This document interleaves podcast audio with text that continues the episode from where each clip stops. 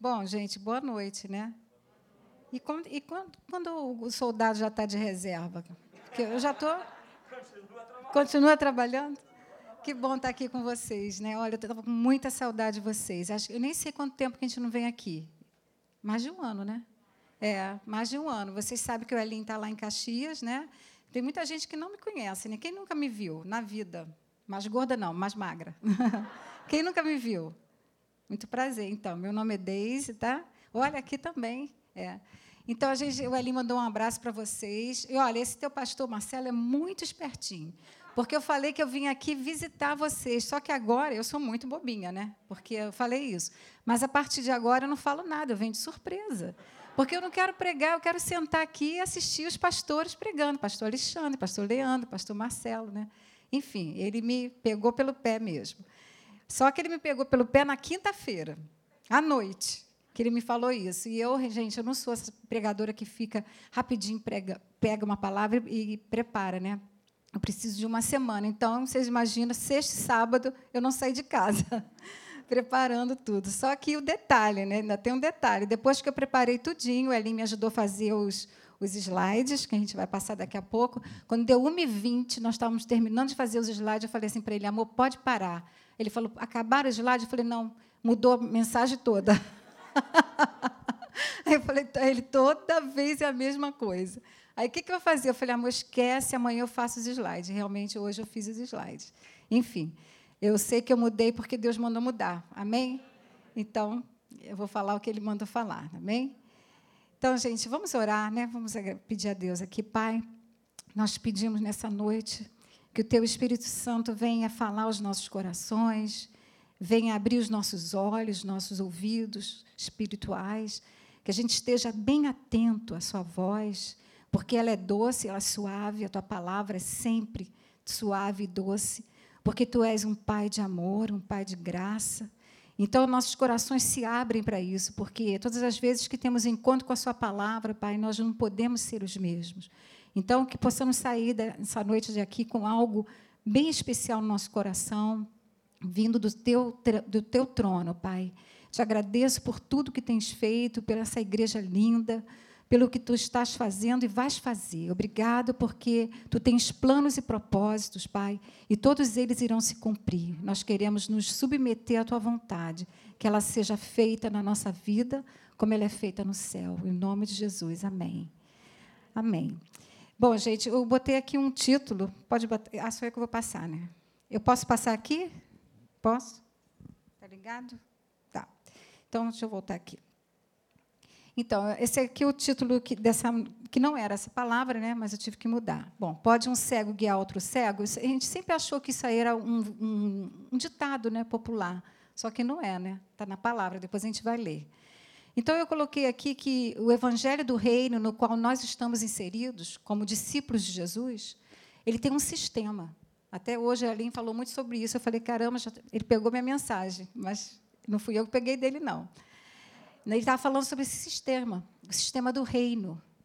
Né? Então, nós, como discípulos, como representantes desse reino, nós temos que nos posicionar corretamente e ter uma nova visão. Então, eu coloquei aqui que o sistema do reino exige de mim de você, como discípulo, como representante, como aquele que é o, o, o que segue, né? o discípulo é aquele que segue, uma nova visão sobre o quê?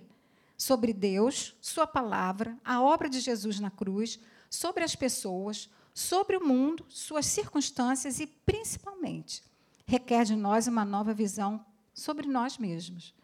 Isso é muito importante. Então, nossas lentes são outras, não são mais aquelas que nós usávamos quando estávamos no mundo, né? E a Bíblia diz que elas são novas. É tudo novo, né? Quando você tem, você é uma nova criatura, então é tudo novo. Então, além dela ter que mudar, tem que ser diferente, ela tem que ser nova. Né? Então, eu coloquei aqui que quando nós valorizamos, né, deixa eu pegar aqui. Então, a nossa visão ela deve ser nova e deve mudar completamente, deve estar alinhada com o manual. A gente tem aqui um manual. Deus não nos deixou aqui solto para fazer o que a gente quer e se vira. Né? Ele deixou um manual que nos instrui muito mais ainda, que nos faz ser diferente do mundo. Então, essa visão também, nossa, minha e sua, tem que ser diferente da que o mundo vê. Nossa visão de vida tem que ser diferente do que o mundo vê. Né? Então, sempre que achamos que as pessoas têm que mudar, as coisas têm que mudar, sempre isso, é, isso é o que nós achamos. Mas quando nós, eu botei aqui, valorizamos a palavra, nós não, não apenas aprendemos é, a verdade sobre Deus, mas também a verdade sobre nós. Quando você valoriza a palavra, você se importa mais com aquilo que vai. Não, é, não que você seja agora o egoísta, eu só quero saber de mim. Mas ela, ela, ela é um recado pessoal, é Deus falando comigo. Né? A Bíblia é Deus falando comigo, pessoalmente. Então, eu, eu, quando eu valorizo ela, e eu sei que ela é a pura verdade, ela é o caminho, né? Jesus disse, ele é o caminho, a verdade, a vida, ele é a palavra. Então, eu não apenas aprendo, aprendo sobre Deus nesse livro, mas eu aprendo sobre a verdade sobre mim mesma. E aí eu descubro que, na maioria das vezes, quem precisa mudar não são os outros, e às vezes nem as circunstâncias, sou eu mesma. Né? Sou eu mesma que preciso. Então, quanto mais, eu botei aqui, eu me aproximo de Deus e a Sua palavra, mais aumenta o meu relacionamento de amor com esse Deus, né, que isso aqui Deus, relacion, aumenta o relacionamento de amor, de intimidade, de temor, e isso nos faz crescer espiritualmente. Por isso nós crescemos. Porque a gente passa a ter uma convivência é, tão íntima com esse Deus e a gente vai conhecendo as diversas facetas dele, né? Deus, ele não é um, uma pessoa que você conhece um dia, um domingo, um ano, dois anos, quinze anos. Você vai conhecer ele para sempre, para a eternidade, e são várias camadas, são várias fases. Nunca nós vamos conhecer ele totalmente. Mas cada vez que eu me aproximo, então, quanto mais eu me aproximo e eu me alinho a essa palavra, mais eu vou tendo esse relacionamento de amor de um pai de amor. Né? Muita gente não tem essa questão de um pai de amor, né? tem uma visão errada sobre Deus. Mas então, eu vou falar um pouquinho aqui, para começar isso aqui, por isso que eu tive que mudar essa palavra. Vou falar um pouquinho de mim, vocês me permitem? Porque eu, por muitos anos, sendo nova criatura, eu vivi como velha criatura. Né? Aí você vai falar assim, mas é possível isso? Sim, é possível. Eu vivi por muitos anos. Né? Passei muitos anos vivendo na escravidão de um relacionamento restrito com Deus, bem restrito, um conhecimento bem raso, e um resultado é que a minha mentalidade não era renovada com a palavra. Isso me levou a uma vida bem frutífera e bem estagnada. Então, o que, que faltava em mim? Faltava uma renovação ou uma revelação da verdadeira palavra, ela era pura letra para mim, eu também tinha uma coisa muito importante que, se você faz a arte, você já estudou. Eu tinha um, grande defeito porque eu tinha uma visão realmente errada de Deus. Eu não conhecia Deus como um pai de amor. Eu conhecia um Deus que estava mais preocupado lá com as galáxias, embora tenha nascido num lar evangélico. E pior ainda, por não conhecê-lo como um pai de amor, você aprende isso na Atos, eu não me conhecia. E eu não sabia a minha identidade qual era, com isso eu não crescia, porque eu não recebia revelação. Né? Eu coloquei aqui João 8,32, todo mundo conhece: Conhecereis a verdade e ela vos libertará. Essa verdade, para mim, era uma superfície. Eu vivia uma vida superficial por muitos anos. Me enganava achando que ser cristã era ter nascido num lar evangelho e domingo à igreja, tomar a ceia, falar em línguas. Detalhe, entre parênteses, eu só falava no dia da ceia, porque ninguém me ensinou que falar em línguas é um dom devocional, que você fala a hora que você quiser, quando que você quiser, todo o tempo, dirigindo, tomando banho. Para mim era ceia, então tinha ceia, vou falar em línguas. Se durasse cinco minutos, eu falava cinco minutos. Aí só no mês seguinte, né? Então, então essa era a minha vida. Ouvi, era ouvir também. Achava que ser cristã era ouvir uma boa pregação nos cultos e viver o resto da semana como eu bem queria, como eu bem achava e como eu bem sentia. Era uma crente nominal, carnal e imatura. Não crescia espiritualmente. Permaneci bebê por muitos e muitos anos. Muitos e muitos anos. Que coisa triste, que tempo perdido. Perdido, muitos anos. Nessa altura eu já estava casada com o Elinho. O Elinho só crescendo, igual um foguete. E eu estagnada. É, durante muito tempo eu fui uma pedra no sapato do Elinho. Porque, além de tudo, eu era incrédula. Eu não eu não sabia o que era viver pela fé. Então, ele só bombando. Desde o dia que ele conheceu Jesus, ele foi numa vertente só subindo. E eu, assim, que isso, que isso, que isso? Não entendia nada. Né? O que estava acontecendo com, com, a minha, com a vida dele e a minha não acompanhava, porque, ainda por cima, eu tinha muita dificuldade de crer. Porque eu nasci no lá evangélico, falo, Jesus é bom, Jesus é lindo, mas eu não tinha uma experiência. Então, eu coloquei aqui que eu, né, botei aqui meu nome bem claro, gente, desculpe estar usando o exemplo, eu, Deise, tinha até muita informação, mas com pouca aplicação, ou, ou seja, prática, né, e zero de transformação. Pasmem.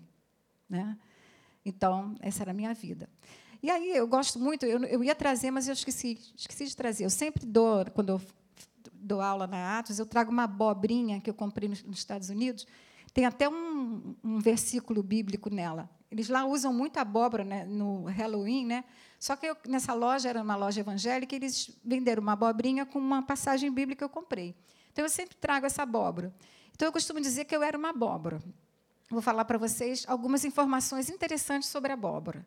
Peguei isso aqui lá na, no Google. Elas não têm raízes profundas, as abóboras. O tempo estimado desde o momento do plantio da abóbora até a colheita é de aproximadamente cinco meses. Em cinco meses ela está prontinha.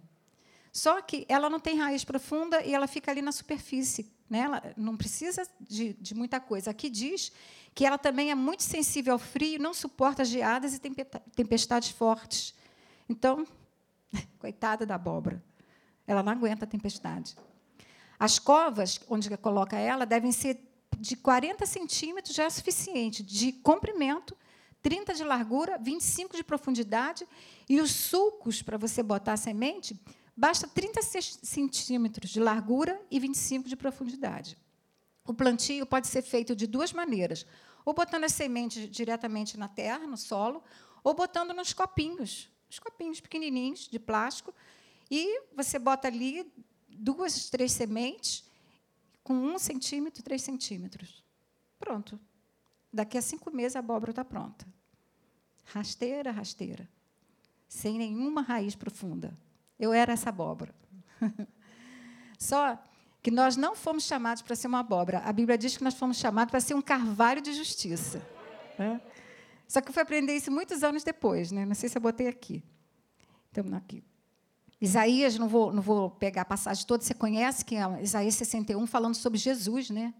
É uma, uma profecia sobre ele, mas no final diz o que, que ele vai fazer, o que, que ele veio fazer, o que, que ele veio chamar nós, o que, que ele veio fazer. Só peguei essa parte, Isaías 61, 3 diz assim: a fim de que nós né, sejamos chamados carvalhos de justiça plantados pelo Senhor para a sua glória. Está lá Isaías a fim de que nós fôssemos chamados. Então, nós não fomos chamados para ser uma bora, fomos chamados para ser um carvalho de justiça. Está aqui escrito, fomos chamados a fim de que se chamem. E aqui algumas informações interessantes sobre os carvalhos. A altura dele pode chegar de 20 a 40 metros. O tempo de vida de um carvalho pode durar de 500, gente, a mil anos, facilmente. Ele dura muito. Os carvalhos são conhecidos por suas grandes raízes que podem tirar água lá da profundidade da terra, tornando-as mais resistentes à seca. Um carvalho estabelecido possui raízes grossas, laterais e a sua principal é mais ou menos cerca de um metro e meio de profundidade e trabalha para estabilizar a árvore. Vai trabalhando aquelas, aquelas raízes, né? Bom, enfim. Eu, eu poderia ter sido um carvalho, mas graças a Deus que nunca é tarde demais, né? Hoje eu, hoje eu me considero um carvalho de justiça, não por causa de nada que eu tenha feito, mas por causa do que Jesus fez. Né? Porque nós sabemos muito bem como nós somos salvos pela graça mediante a fé. Nós não temos nenhum mérito, nenhum valor, nada de bom. Mas Ele nos amou e decidiu né, mandar o Filho dele para nos substituir. Então, eu deixei por anos e anos o Espírito Santo sentado num banquinho, lá assim, no cantinho. Todo mundo conhece essa história minha, né, Marcinha? Ele sentadinho ali no banco por anos, sentado, sem liberdade, calado. Anos e anos. Você sabe que o Espírito Santo é um cavalheiro. Né? Ele não força, ele não arromba. Você sabe muito bem quem arromba. O diabo arromba as portas. Mas ele estava dentro do meu coração, porque eu era uma nova criatura, eu tinha o Espírito Santo. Mas eu não era guiada pelo Espírito Santo. A gente sabe disso, que nem todos os filhos são guiados. Mas aquele que, que são os, os verdadeiros filhos são guiados pelo Espírito Santo. Então, a gente pode ser um filho e não ser guiada. Eu era filha e não era guiada. Era uma nova criatura e vivia como velha.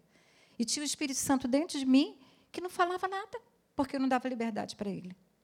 Porque eu sabia muito bem o que eu queria, o que eu achava né, e o que eu pensava. Então, eu não priorizava Deus. Né? O Espírito Santo não estava sentado no trono do meu coração. Ele estava em algum cantinho, lá dentro. Né?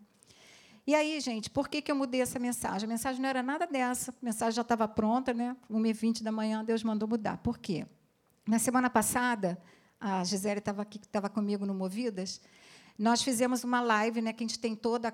Nessa última já foi quinta-feira, nós mudamos para quinta, às quatro horas da tarde, toda quinta-feira a gente tem essa live. E eu estava preparando a palavra para aquela, para aquela live, e nós estávamos falando sobre finalzinho da ressurreição de Jesus, o título era Está Consumado, então a gente ia falar de Maria Madalena, que foi a primeira pregadora. O tema era esse. Nós íamos falar que o que Jesus está fazendo nesses dois mil anos aqui na Terra, o que ele está fazendo, onde ele está, se ele diz que ele subiu, está à destra do Pai. Então, nós falamos sobre isso, né? E falamos como que a gente pode viver é, sendo um exemplo disso, né? Então, eu estava preparando isso, né? Mas eu fui confrontada ali de tarde com uma passagem muito forte, que acho que eu coloquei aqui também. Eu botei que o Espírito Santo tem que estar sentado no trono do nosso coração. Essa foi a passagem. Eu estava lendo algumas passagens, e quando eu li essa passagem, ela foi muito forte no meu coração, porque ele fala assim: tornei-me. Paulo está falando para essa igreja assim, para ela.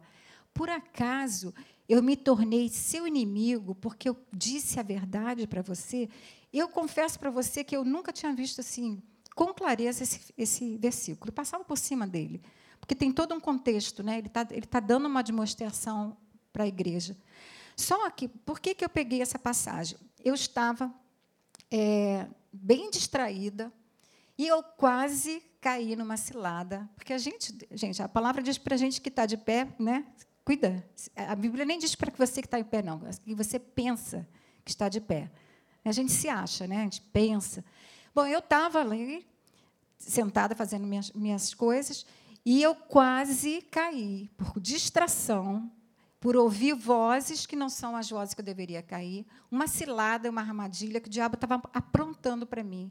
Quando eu me deparei com uma situação é, que eu estava vivendo, sobre uma injustiça que aconteceu. Era uma injustiça. Eu estava sabendo da situação, era uma injustiça cometida por uma pessoa que, a meu, a meu ver, era uma injustiça e me causou muita tristeza. Aquilo me abalou demais. Só que da tristeza partiu para a ira. e foi subindo aquele sangue, né? E aí eu comecei, antes de estar preparando isso aí, tá? um pouquinho antes, eu comecei a, me, a, a subir aquela ira e eu comecei a me armar com uma porção de palavras para dizer umas boas verdades. Vou falar, botar aqui entre aspas, boas verdades. Já viu esse negócio de boas verdades? Você quer falar umas boas verdades para alguém? Eu estava com essas boas verdades. E eu queria falar. Então, eu, preparei, peguei o e-mail e falei assim: não vou mandar o WhatsApp, porque o que eu tenho para falar é muita coisa. Não vai dar para botar no WhatsApp. Eu peguei o e-mail, entrei no e-mail, a Gisele está de prova aqui que eu falei isso. Entrei no e-mail e ia ser longo. Eu estava com vários argumentos bons para mim, né? justos, convincentes, ao meu ver, muito bem elaborados, gente, recheados de várias passagens bíblicas. Eu peguei várias, várias passagens bíblicas, porque era uma injustiça o que estava acontecendo. Era uma injustiça. Aquilo foi me enchendo de ira. Bom, aí peguei né, as passagens. Bom, eu achava, eu achava que eu estava com a razão e a pessoa estava errada, claro, né? Esse foi o meu julgamento imediato. E como uma boa justiceira, eu estava feliz e realizada porque eu ia enviar aquele e-mail, né, no intuito de ajudar aquela pobre pessoa. Eu preparei tudo. Mas aí, quando eu li essa passagem, eu parei o e-mail e eu estava falando, a gente estava a falar sobre Ma, Ma, Maria Madalena, ia falar sobre o que, que Jesus está fazendo aqui na Terra esses dois mil anos. Quando eu vi essa passagem, eu falei, gente, eu nunca li isso. Aí, aí o Espírito Santo falou, lê de novo, lê de novo. Aí eu falei, mas isso não tem nada a ver com o que a gente vai falar. Aí ele falou, tem tudo a ver. Tem tudo a ver com, com a postura sua agora. E até botei aqui. Né? É, ele disse assim para mim: Você quer ouvir primeiro e saber o que eu tenho a dizer a respeito dessa injustiça, ou você vai enviar um e-mail? Aí eu falei: Gente, mas eu, eu vou mandar um e-mail para ajudar essa pessoa, porque isso é uma injustiça. Fala comigo: injustiça. Era uma injustiça. Aí ele, ele falou: Vai, vai mandar um e-mail? Eu falei: ah, Mas eu tenho que mandar esse e-mail. Aí ele me dali me levou para várias passagens que eu vou compartilhar com vocês hoje. Então, eu botei aqui que nós nunca sabemos tudo sobre as pessoas, nós sabemos em parte. Né? Nós não sabemos a verdade total. A gente acha que sabe. E aqui em Gálatas 6,3 diz assim: Paulo diz para essa mesma igreja: se alguém cuida de saber alguma coisa, ainda não sabe como convém saber. Tom, levei aquela chalapada, né? Aí eu já mudei tudo. Falei, falei para ela, gente, eu não consegui nem terminar a live, porque agora eu já estava indo para outro lado. Tem uma versão que diz assim: a pessoa que imagina, olha só, nossa cabeça, imagina conhecer alguma coisa, ela ainda não tem a sabedoria que necessita. Toim. Ainda tem outra, que essa aqui é melhor ainda. Pois se alguém se considera importante, não sendo nada, engana a si mesmo. Toim, toim, toim, três vezes. Eu falei, Jesus, onde vai parar isso, né? Então eu botei uma frase aqui. Opa. Sem, tá meio tortinho, né? Isso é porque eu fui fazer isso hoje sem a ajuda do Elim. Sempre duvide que o que você pensa que sabe é o certo e verdadeiro. Gente, eu estou dando um conselho para vocês, né? Eu tenho bastante anos de praia. Sempre duvide, porque somos limitados, precipitados e péssimos para julgar. Então, eu comecei a duvidar. Eu comecei assim: será que eu não devo passar esse e-mail para essa pessoa que merece ouvir tudo isso? Né? Como eu falei, nossa visão é, ela, é, ela é ela, nós não temos a visão completa das coisas, só pedacinhos, né? como se fosse um quebra-cabeça. A gente vê talvez três, quatro pedacinhos, mas Deus tem a figura toda, mas a gente só tem uns pedaços. Então eu botei assim: pense sempre isso. Talvez eu não saiba bem o que eu penso que sei a respeito dessa pessoa ou dessa situação. Talvez eu não saiba. Mas eu estava achando que eu sabia. Então eu coloquei aqui mais uma frase. Temos a tendência de julgarmos a nós mesmos por nossas intenções e os outros por suas ações. Poxa, mas a minha intenção era tão boa. Eu queria dizer umas boas verdades e ajudar aquela pessoa e chamar ela, chamá-la para a realidade, porque a, o que ela estava fazendo era uma injustiça, né? Bom, botei aqui, julgamos, nós julgamos porque temos a sensação de sermos melhores que os outros, ou seja, um sentimento de superioridade, orgulho em alta. Eu falei assim: essa pessoa não está enxergando o que eu estou enxergando. Né? Quase que eu pensei assim: eu sou muito espiritual, porque eu já vi o quadro todo e ela está fazendo essa confusão porque ela não está enxergando. Então, meu orgulho estava em alta. Né? É aquela sensação boa de que nós somos muito bons. Nós somos mesmo, porque a gente tem o Espírito Santo, mas a gente depende dele. Né? Aí eu botei mais aqui. Não devemos acreditar em nossos sentimentos, eles são perigosos e oscilam a cada momento. O que eu estava sentindo ali? Justiça, estava triste e estava com ira. E a Bíblia diz que nós podemos nos irar, mas não deixe a ira ir adiante. Né? Não se põe só sobre a vossa ira. Eu já tinha passado dois dias que eu estava com essa ira santa. Ira santa. Aí Apontar a falta dos outros é muito fácil para nós, mas é difícil enxergar as nossas faltas. Eu estava assim, ó, com aquele dedinho. Eu vou dizer isso, isso, isso, isso, isso, mas era muita coisa. Porque eu já não estava aguentando, eu estava por aqui. Então, eu estava pronta para fazer. Então, a gente sabe, gente, que o nosso alvo é cada dia mais querer ser igual a Jesus, né? É o seu? É o meu. E esse era um dos temas que a gente estava preparando. E era esse exatamente. O que, que Jesus está fazendo na Terra nesses dois mil anos? Essa era a pergunta que eu ia fazer na live. Era a pergunta que nós íamos estudar e, e conversarmos. O que, que Jesus está fazendo nesses dois mil anos para cá?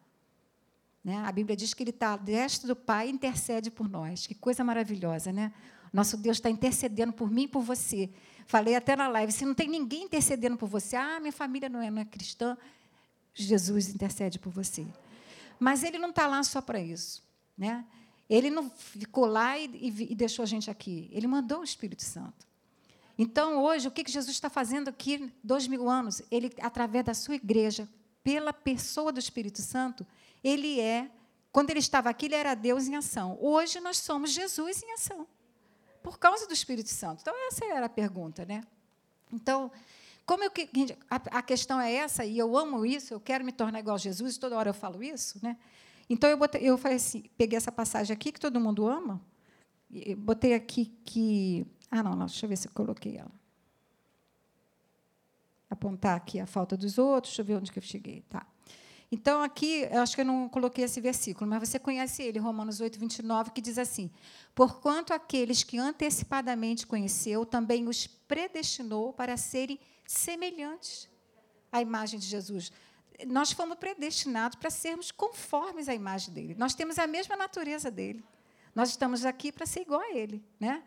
Ele é o nosso, ainda diz assim, a fim de que ele seja o primogênito de muitos irmãos. Ele é o nosso irmão mais velho. Isso eu coloquei aqui, eu acho. Ele é o nosso irmão mais velho, nosso modelo, nosso padrão e o nosso exemplo. Né? Então, eu coloquei aqui também que nós nunca seremos tão parecidos com Jesus do que quando. Isso aqui é fácil, a gente fala.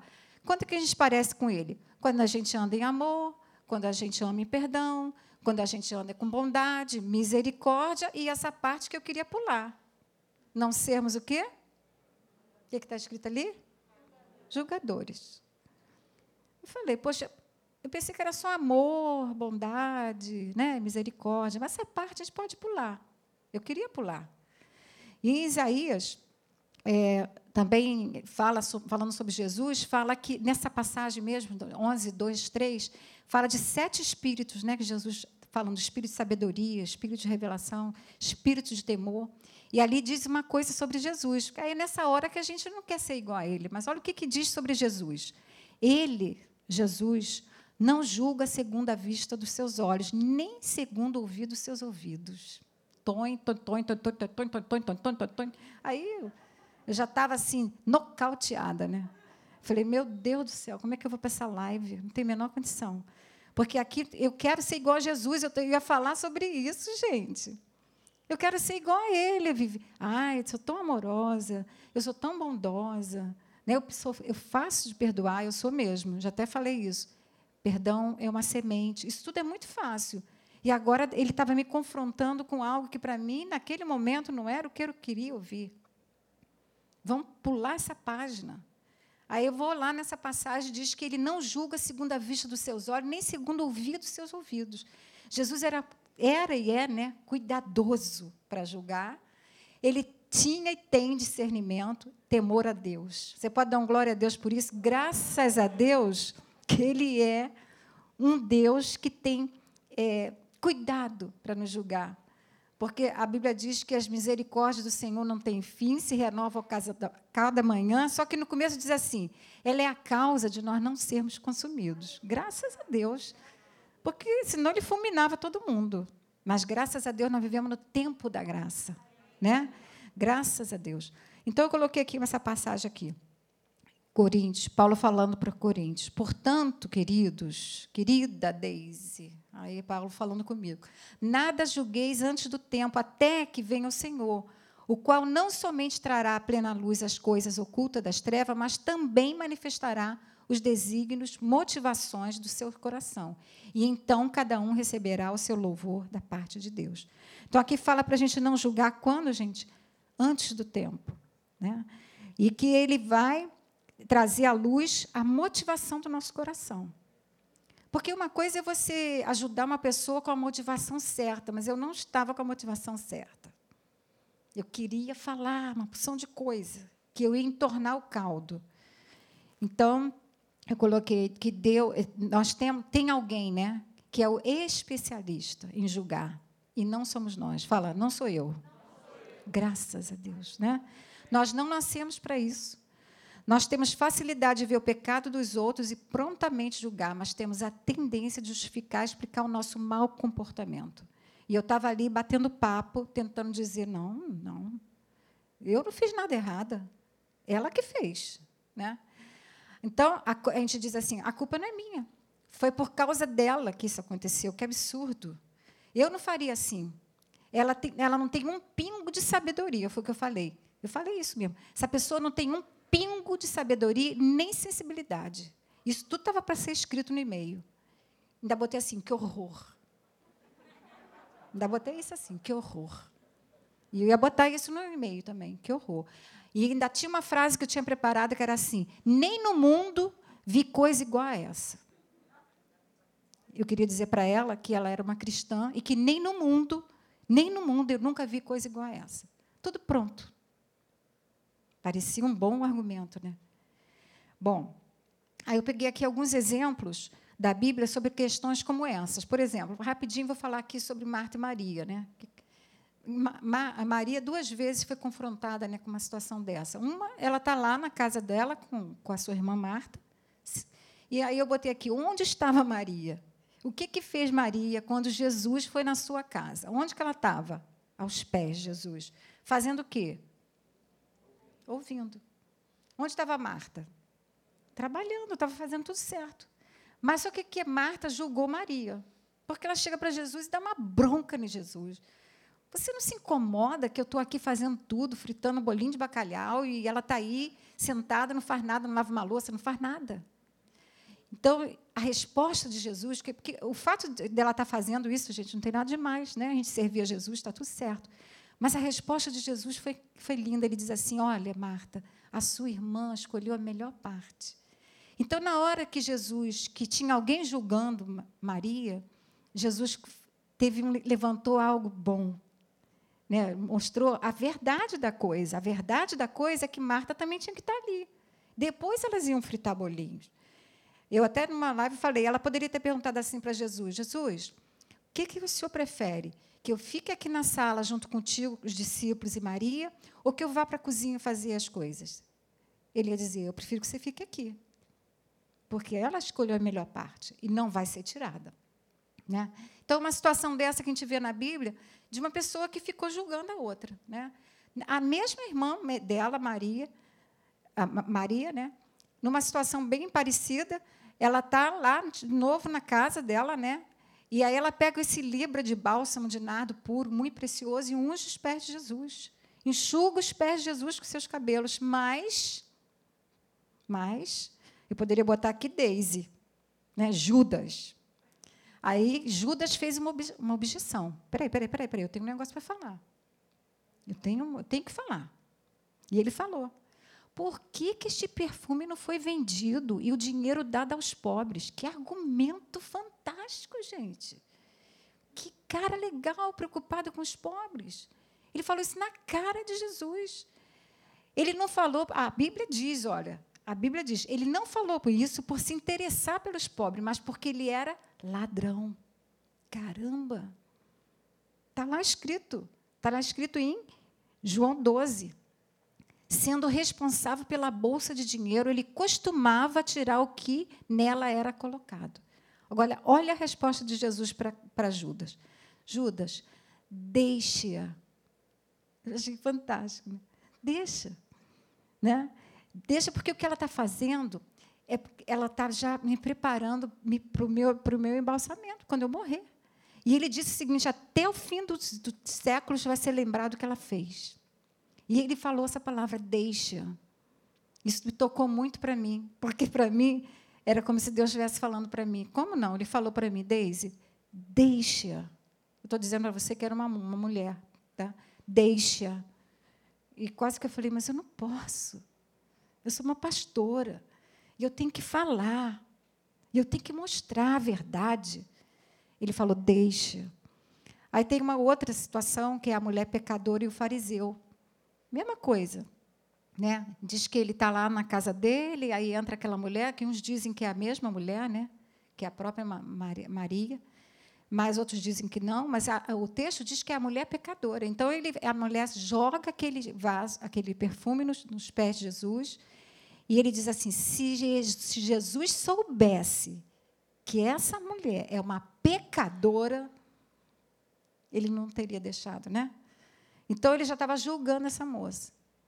E Jesus, Jesus, no final, Jesus diz que os pecados dela já foram perdoados. Ele elogia o que ela fez. E ainda falou isso também, vai ser para a memória eterna.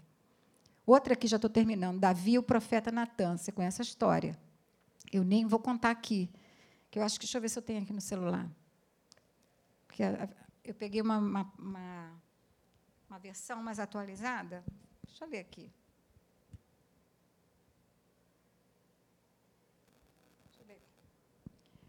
Essa é a nova tradução na linguagem de hoje. Vou ler, vou ler rapidinho. Tinha já acontecido o adultério, né? todo mundo sabe. E aí aparece esse profeta chamado Natã. Diz assim: O Senhor Deus mandou para o, que o profeta Natã fosse falar com Davi. Natã foi e disse: Rei Davi, havia na mesma cidade, é, um, na mesma cidade, uma pessoa era rica, a outra era pobre. O rico possuía muitos gados e ovelhas, enquanto que o pobre tinha somente uma, uma ovelha que ele havia comprado.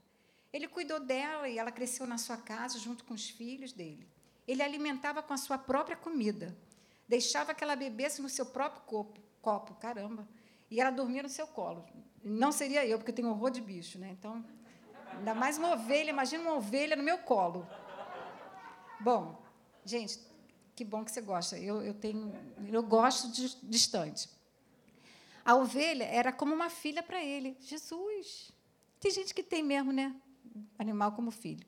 Certo dia, um visitante chegou à casa do homem rico. Este não quis matar um dos seus próprios animais para preparar uma refeição para o visitante. Em vez disso, ele pegou a ovelha do homem pobre, do vizinho, matou-a e preparou com ela uma refeição para o seu hóspede. Então Davi ficou furioso com aquele homem e disse: Furioso. Eu juro pelo Senhor, Deus vivo, que o homem que fez isso deve ser morto. Ele deverá pagar quatro vezes o que ele tirou por ter feito uma coisa tão cruel. Então Natan disse a Davi: Esse homem é você. Então, graças a Deus que a Bíblia diz que ele imediatamente ele reconheceu, né? E ele falou: Esse cara sou eu. Esse cara sou eu. Graças a Deus que Davi reconheceu. Ele diz: Eu pequei contra Deus. Mas ele poderia ter fingido que não sabia de nada. Né? Então, eu também, nessa situação, Deus falou para mim: Você é essa pessoa. Né? Você está julgando aí, fazendo um julgamento errado. Eu já tinha dado um veredito para essa pessoa. Né? E aí, outras passagens nós teríamos, né? Aquele publicano. Vou ler aqui rapidinho para você. O publicano e o fariseu. Propôs também esta parábola a alguns que confiavam em si mesmos, por se considerarem justos, e desprezavam os outros. Dois homens subiram ao templo com o propósito de orar, um fariseu e o outro publicano. O fariseu, posto em pé, orava de si para si mesmo desta forma: Ó oh Deus, graças a Deus te dou, porque não sou como os demais homens, roubadores, injustos e adúlteros, e nem ainda como este, este publicano. O publicano, estando em pé, longe, não ousava nem ainda levantar os olhos ao céu, mas batia no peito, dizendo: Ó oh Deus, se propício a mim, pecador. Jesus falou: Digo-vos que este desceu justificado para sua casa, e não aquele, porque todo o que se exalta será humilhado, mas o que se humilha, se humilha será exaltado. Tom, de novo. Né? E eu tinha falado isso aqui, olha, eu botei aqui, Senhor, é, eu, eu, usei essa expressão aqui. Graças a Deus que eu nunca teria uma, uma, uma postura dessa. Porque isso é muito injusto. E está aqui. Graças te dou, porque eu não sou como os demais homens, roubadores injustos. Aí outra palavra para mim. Falei, amanhã vai ser difícil subir naquele lugar e falar sobre o que, que Jesus está fazendo esses dois mil anos na Terra. Bom, e para terminar, tem mais duas aqui. A mulher samaritana, todo mundo já sabe, né? Imagina, gente, como é que você olharia para aquela mulher samaritana que a Bíblia diz que Jesus falou que ela, né, ela tinha cinco maridos e o que estava com ela, o sexto, não era nem marido? Como nós olharíamos, né? Jesus não viu o pior daquela pobre mulher que não conhecia a verdade. Ele não a julgou pelos seus pecados. O assunto dele é interessante, né? Que ele não falou nada sobre o passado dela. Ele falou sobre adoração. Dizer, não tem nada a ver uma coisa com a outra, né? E a última é bem conhecida, é a mulher adúltera, Jesus e a mulher adúltera. Ele levou todos aqueles homens que estavam com os bolsos, né, as mãos lotadas de pedra para jogar, ele pegou todos eles para olharem para si mesmos. E é o único que podia pegar aquela pedra e acertar naquela mulher, né, de, na mira, ele não fez. E ele, todo mundo vai embora, ele diz: Eu não te condeno, vai, não peques mais. Então, assim, essa pergunta, dessa passagem que eu li para vocês, bem no início, é, eu vou passar ela aqui agora. Diz assim: Ah, tem essa passagem: Não julgueis para que não sejais julgados, porque com o critério com que você julgar, você será julgado, e com a medida com que tiveres medido, vos medirão também. Isso é uma palavra de Jesus, né? Aí aqui é a outra parte. A pergunta é essa aqui, que Deus fez para mim, que Ele vai fazer para para nós nessa noite, né? Eu sei porquê, mas ele pediu para eu trazer essa palavra, não tinha nada a ver com isso, essa palavra. A pergunta é: por que que você vê um cisco no olho do teu irmão e não repara na trave que está no teu próprio? Pode me pegar esse esse coisa aí, Marcelo? Quantos minutinhos ainda tem, Marcelo? Não, quanto não. Então é o seguinte, Marcelo, vem cá, Marcelo.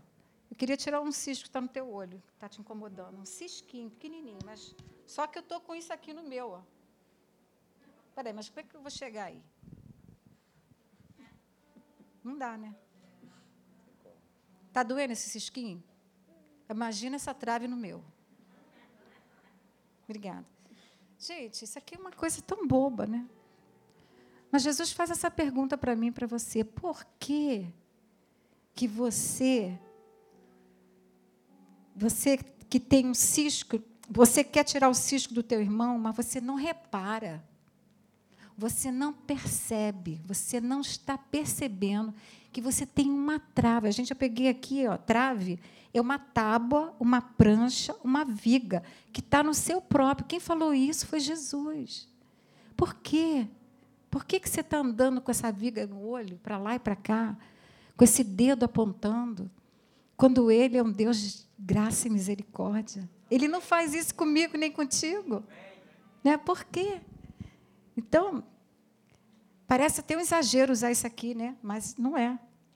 Ele diz assim: tira primeiro essa trave, é um sinal de humildade e reconhecimento das nossas fraquezas, para você depois poder ajudar os outros. Né? Então, Mateus 7,3 diz assim: Jesus diz que para nós não ignorarmos o pecado dos outros, a gente pode ajudar as pessoas. Nós podemos ajudar. Mas eu tiro primeiro essa trave do meu para eu poder olhar. Então, devemos olhar primeiro a nossa vida antes, fazer um inventário, para poder depois a gente ajudar. Nós nos sentimos expert em diagnósticos das pessoas e das circunstâncias e queremos que todos mudem e se adequem às nossas expectativas, muitas vezes egoístas e errôneas. Mas o que realmente precisamos é nos voltar para o especialista, que realmente pode nos diagnosticar corretamente. Ele sim, né? Quanto a nós, a nossa oração deveria ser essa que Davi fez: sonda-me, ó Deus. Conhece o meu coração, prova e conhece os meus pensamentos. Vê se há em mim algum caminho mau e guia-me pelo caminho eterno. Estou terminando aqui. Se julgarmos sem primeiro nos examinar, seremos declarados por Jesus como hipócritas. Essa passagem que Jesus fala, ele fala assim: se você faz isso, você é um, um hipócrita. Naquela tarde, foi como eu me senti, uma hipócrita. E eu fui ver o que é hipócrita. Só de falar não, é, é difícil. Foi difícil para mim. Porque Deus foi tão bom que eu não mandei aquele e-mail. Mas eu ia mandar. E eu ia estragar tudo. Aí eu fui ver o que é hipócrita. Está lá no Google. Aquele que demonstra uma coisa quando sente ou pensa outra, que dissimula sua verdadeira personalidade e afeta, quase sempre por motivos interesseiros ou por medo de assumir sua verdadeira natureza. Qualidades ou sentimentos de que não possui, fingido, falso e simulado. Quem falou isso foi Jesus. Todas as vezes que a gente quer tirar o cisco do olho, sem tirar essa trave do nosso, nós somos hipócritas. Muito triste. Nossa, nosso papel, nossa intenção deve ser sempre de lidar com a restauração da pessoa. Ajudar ela a enxergar e não condenar.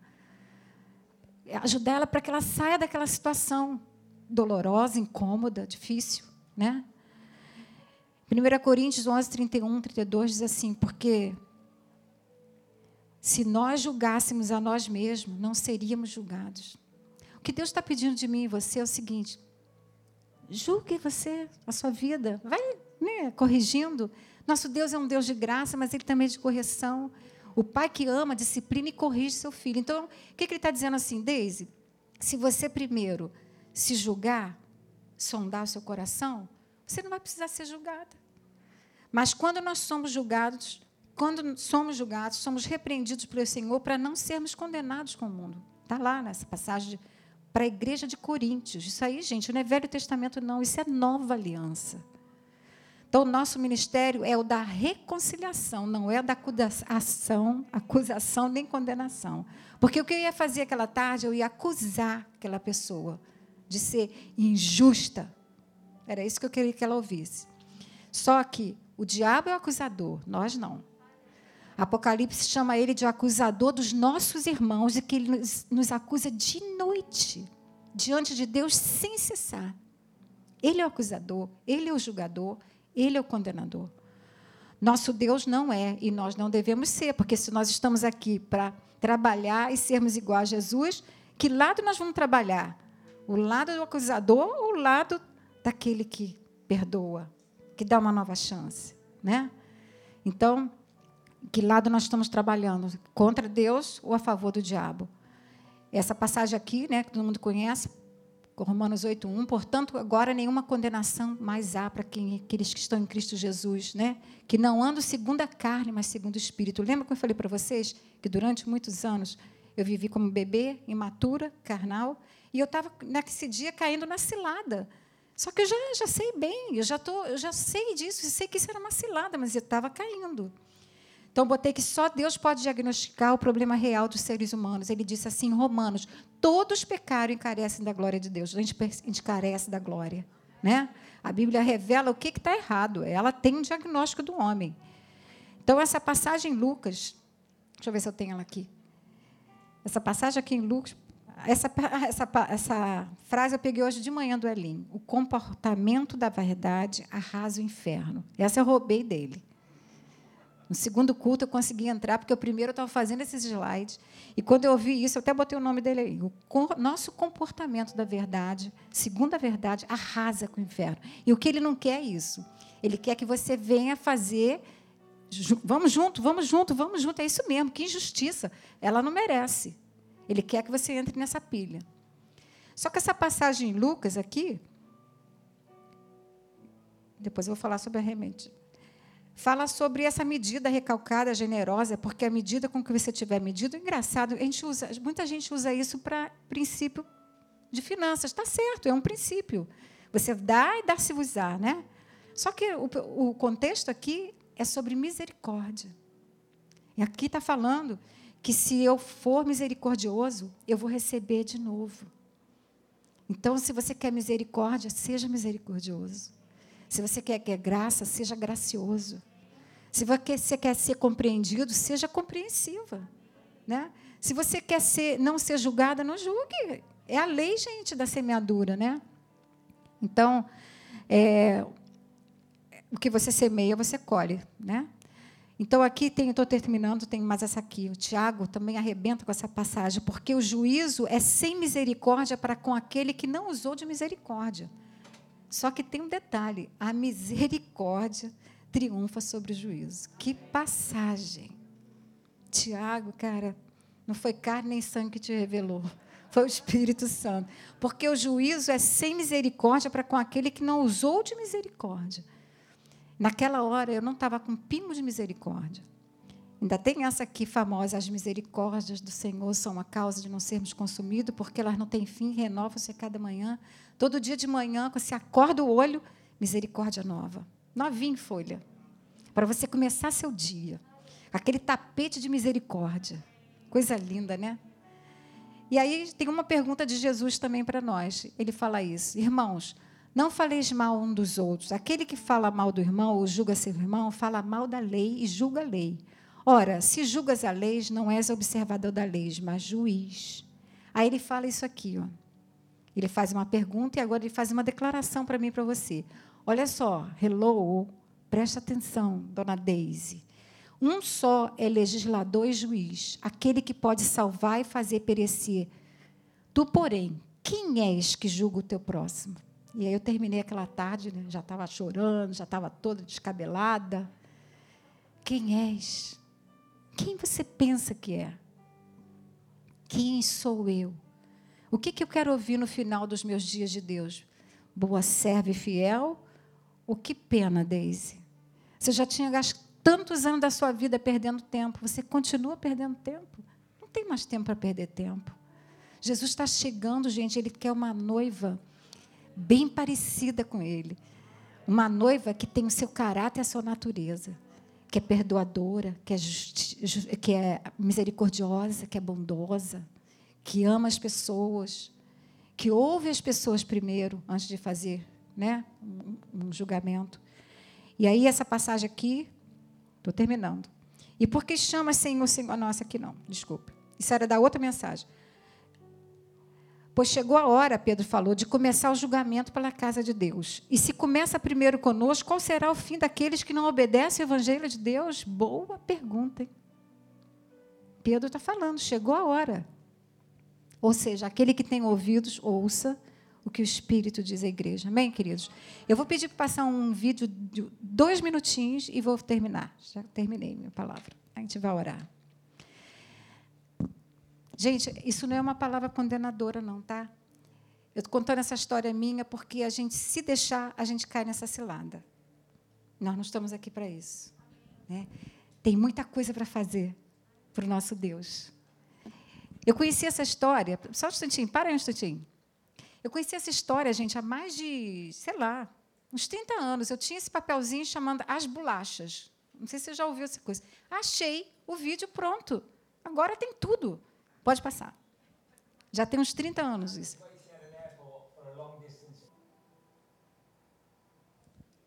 Obrigada. É isso aí. Que